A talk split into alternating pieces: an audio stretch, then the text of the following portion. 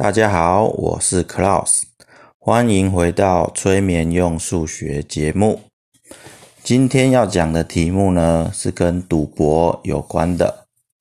会想要录这集呢，是因为在讨论国小生作业的社团里面，好，那社团不是让国小学生去讨论作业怎么写的，是国小学生的照顾者。好，家长为主去讨论那些作业该怎么写，或者是呃，写作业必须要看到课本，然后拜托人家照课本某一页给他。我也不晓得这样有什么意义。你小孩不是应该要那个课本吗？好，总之呢，呃，我在那个社团看到有一个题目，好，那题目是一个数学题目，出的不是很好。那它是用小钢珠。就是帕庆狗，好当成题材来来出的一个数学题目。那下面有一个留言呢，特别引起我的兴趣。好，那个家长是这样讲，我没有，我不是逐字念呐，就是大概的意思，就是说，呃，他会跟老师说，老师，我不允许我的小孩学会任何赌博的行为，所以我不写这个题目。好，因为小钢珠是一种赌博的行为。那下面呢，有人就写说，哦，很同意，因为小钢珠是不用脑的游戏。好，第一段说小钢珠是赌博，所以他不希望他小孩学会赌博，所以不写这数学题目。好，或者说这题目他不想学。好，这个留言呢很有趣，那我基本上是非常反对这种立场的。那下面呢回复他留言说小钢珠是不用脑的游戏，这我呢就比较同意了。好，等一下详细论述之前呢，我先讲一个故事。好，是一个数学老师呢怎么教他的小孩几率的。好，在这个小孩国小一年级左右吧，反正呢他就知道说街头巷尾有一些赌博性的电玩。以前呐，那个大概就是还没有开始政党轮替之前啊，然后有人觉得台湾是一个非常呃淳朴的年代，好，但至少就我的认知不是，对不对？什么从山里面把原住民少女抓去做雏妓的事情都有，哎，现在你可能比较少听到了，哎，然后那个时代都还有。绑架小孩、勒索、撕票，撕票就是把小孩给，嗯，你钱不管你有没有付钱，就是要把那小孩杀掉。好，这种很残忍的事情以前都有。好，然后走在路上，各种色情的内容啊，呃，古巴牛牛肉场，然后那种在小学生会看到的地方。各种呃赌博的色情的内容，通通都有。好，所以八零年代这个故事发生在八零年代。总之，就这个小学大概一年级还是二年级的小朋友，知道有赌博电玩这件事情。好啊，他也很喜欢钱，因为知道钱可以去买他喜欢的东西。所以呢，他就有一天，呃，可能是暑假吧，反正不是周末，他就从妈妈的。皮包里面偷了几十块的零钱，然后呢，就去赌博性电玩的地方就开始玩，玩到最后呢，就把这些钱输光了，然后就回家。然后呢，当天上午、中午，反正就被妈妈发现了，然后就被罚跪，然后可能被打了几巴掌之类的。好，这个细节不是很清楚，总之被妈妈发现了。当天晚上，这位妈妈呢，在处罚完在之前，就是发现当下就处罚了。处罚之后，那一天的晚上，他就带着这个孩子跟那个孩子的妹妹，反正带了两个小学低年级的小孩，跟一大堆零钱，就去那个赌博性店玩。好，你猜这个妈妈是要去做什么？好，第一个。去要钱回来，你说哦，可以这样吗？现在有很多案例啊，小孩子、未成年小孩用手机抽手游的转蛋之类的。好，花了很多钱，家长去告说我小孩无行为能力，对不对？他不应该在手游上面买什么什么东西，你要把钱退给我。现在是有这样子案例，以前我说八零年代那时候，以前有没有这种，我是不晓得，但是呃，可能你得要多交一些兄弟去才有可能。而且说实在的，啊，你小孩是赌了多少钱？五百吗？五千还是五万？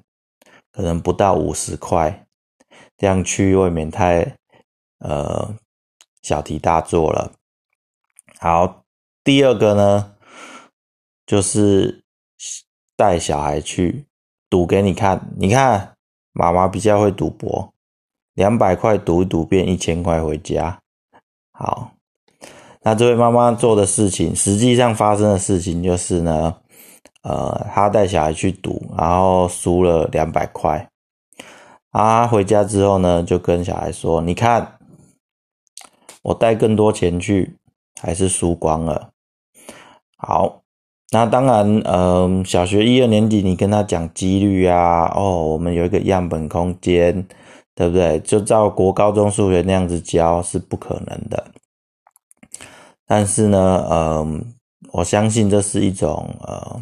很好的教育，好，当然多年以后呢，这位数学老师兼妈妈，她说：“其实我那天带两百块去是想看，说我会算几率，诶，我可不可以赢一些钱？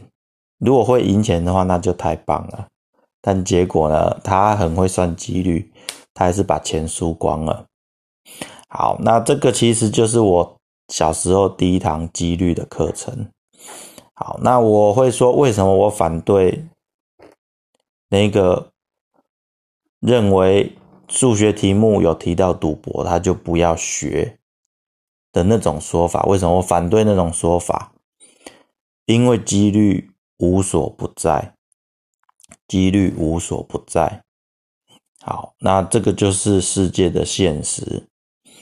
你。不让你小孩接触现实，在我看起来就是在伤害他。他迟早得接触到这件事情。你会说不行，等他十八岁以后，他再去接触。等他十八岁的时候，就像说他十八岁上大学，我不管他了。好，他自己要去修几率导论，让他去学，还学得很好呢。好，学得很好，那是一回事。在现实的世界里面，你对几率的认识不够清楚、不够透彻的话，你就会被人骗，你就没办法做出好的决策。好，那十八岁才学几率，跟人家八岁就学几率，好，那个对世界的认识就不一样。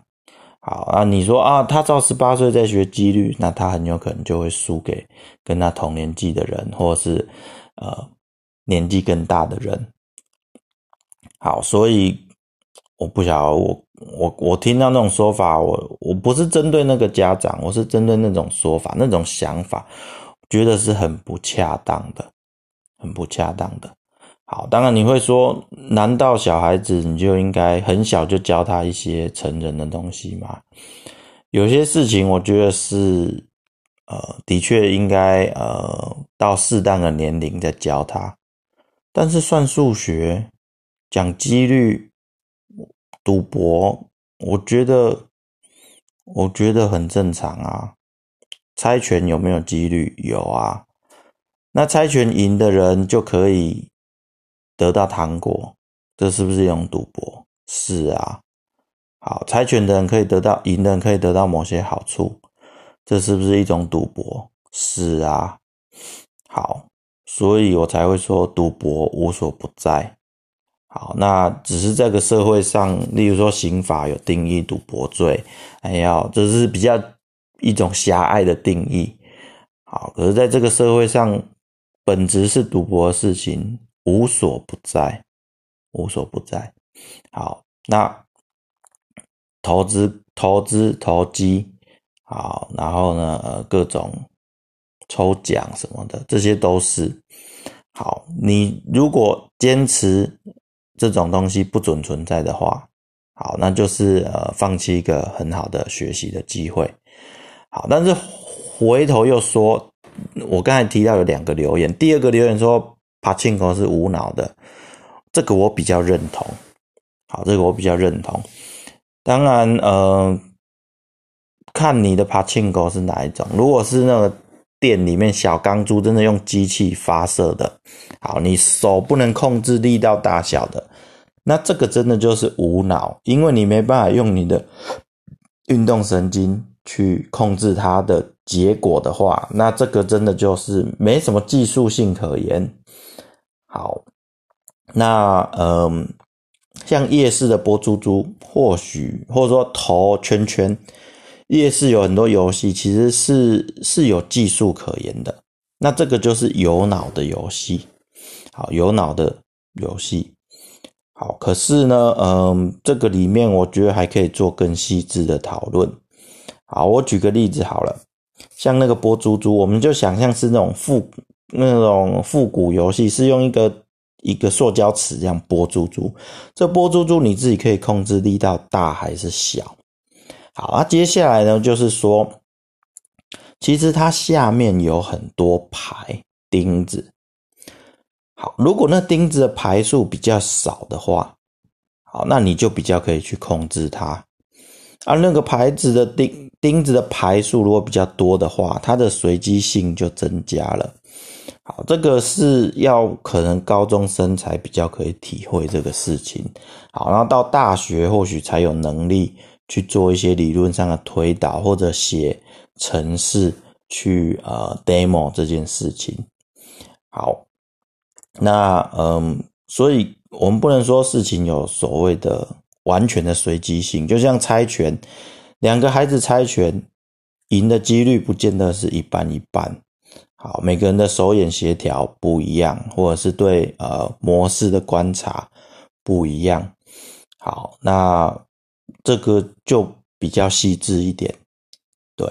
可是呢，我想说的是，如果你从一开始就阻绝了这一种这种概念的学习的话，后面一些更细微的事情都没办法好好的学下去了，都没办法好好学下去。好，那最后呢，关于那种赌博性电玩啊，其实我。我之前，我之前真的教过统计，也教过几几率。好，我会举一些比较简化的例子，因为那些简化例子比较好计算。好好比说转转嗯转盘抽奖好了，现在在很多 App 不见得是游戏哦，就像呃可能嗯素食连锁店的 App，哦每天抽奖，然后有一个像转盘一样的东西，好。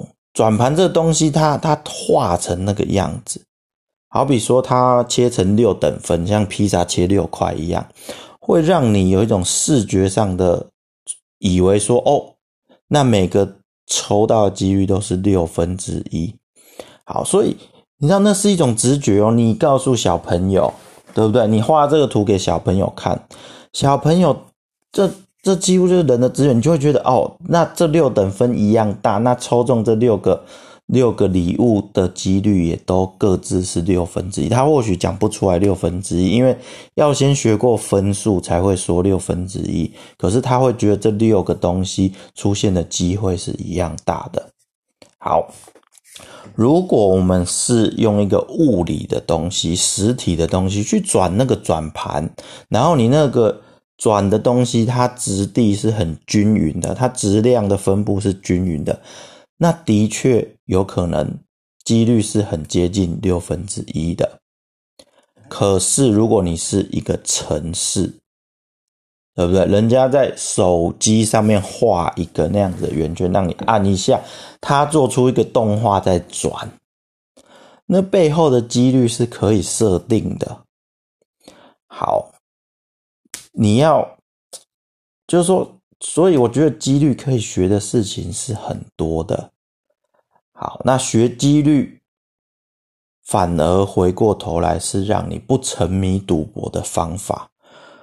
我小学一二年级的时候，看着那个忘记什么水果盘，一圈这样绕圈圈，有个灯在那里绕圈圈，我会觉得说，哎，总共有四十格，好，最大格的可以赢什么一百倍，那我就觉得，哎，这个这个游戏好像蛮好的啊。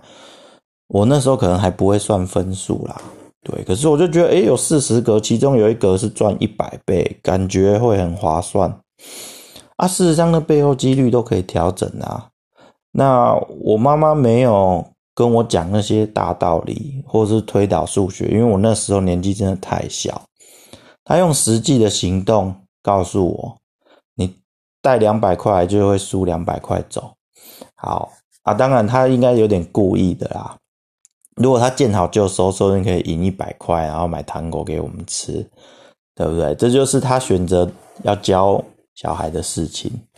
对啊，我的我那时候住的地方呢，就是孟母三迁里面说的不适合住的、不适合教育小孩的地方，就住在菜市场旁边。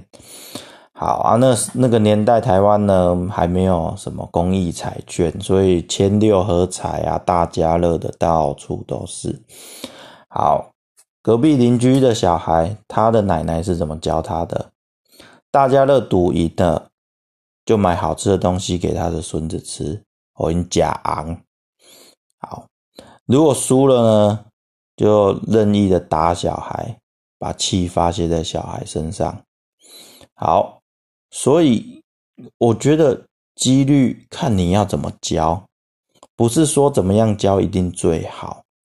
好，数学当然呃几率啊定义是死板板在那边的，啊，他教的方式只有这一种。可是你在人生里面你要怎么应对几率，那才是一个父母亲可以教给小孩子的呃重要的课程。好，那今天呢先讲到这里。好，祝大家呢，呃，有个愉快的夜晚，好，好好入睡。好，希望你听到这边已经睡着了，谢谢大家，晚安，拜拜。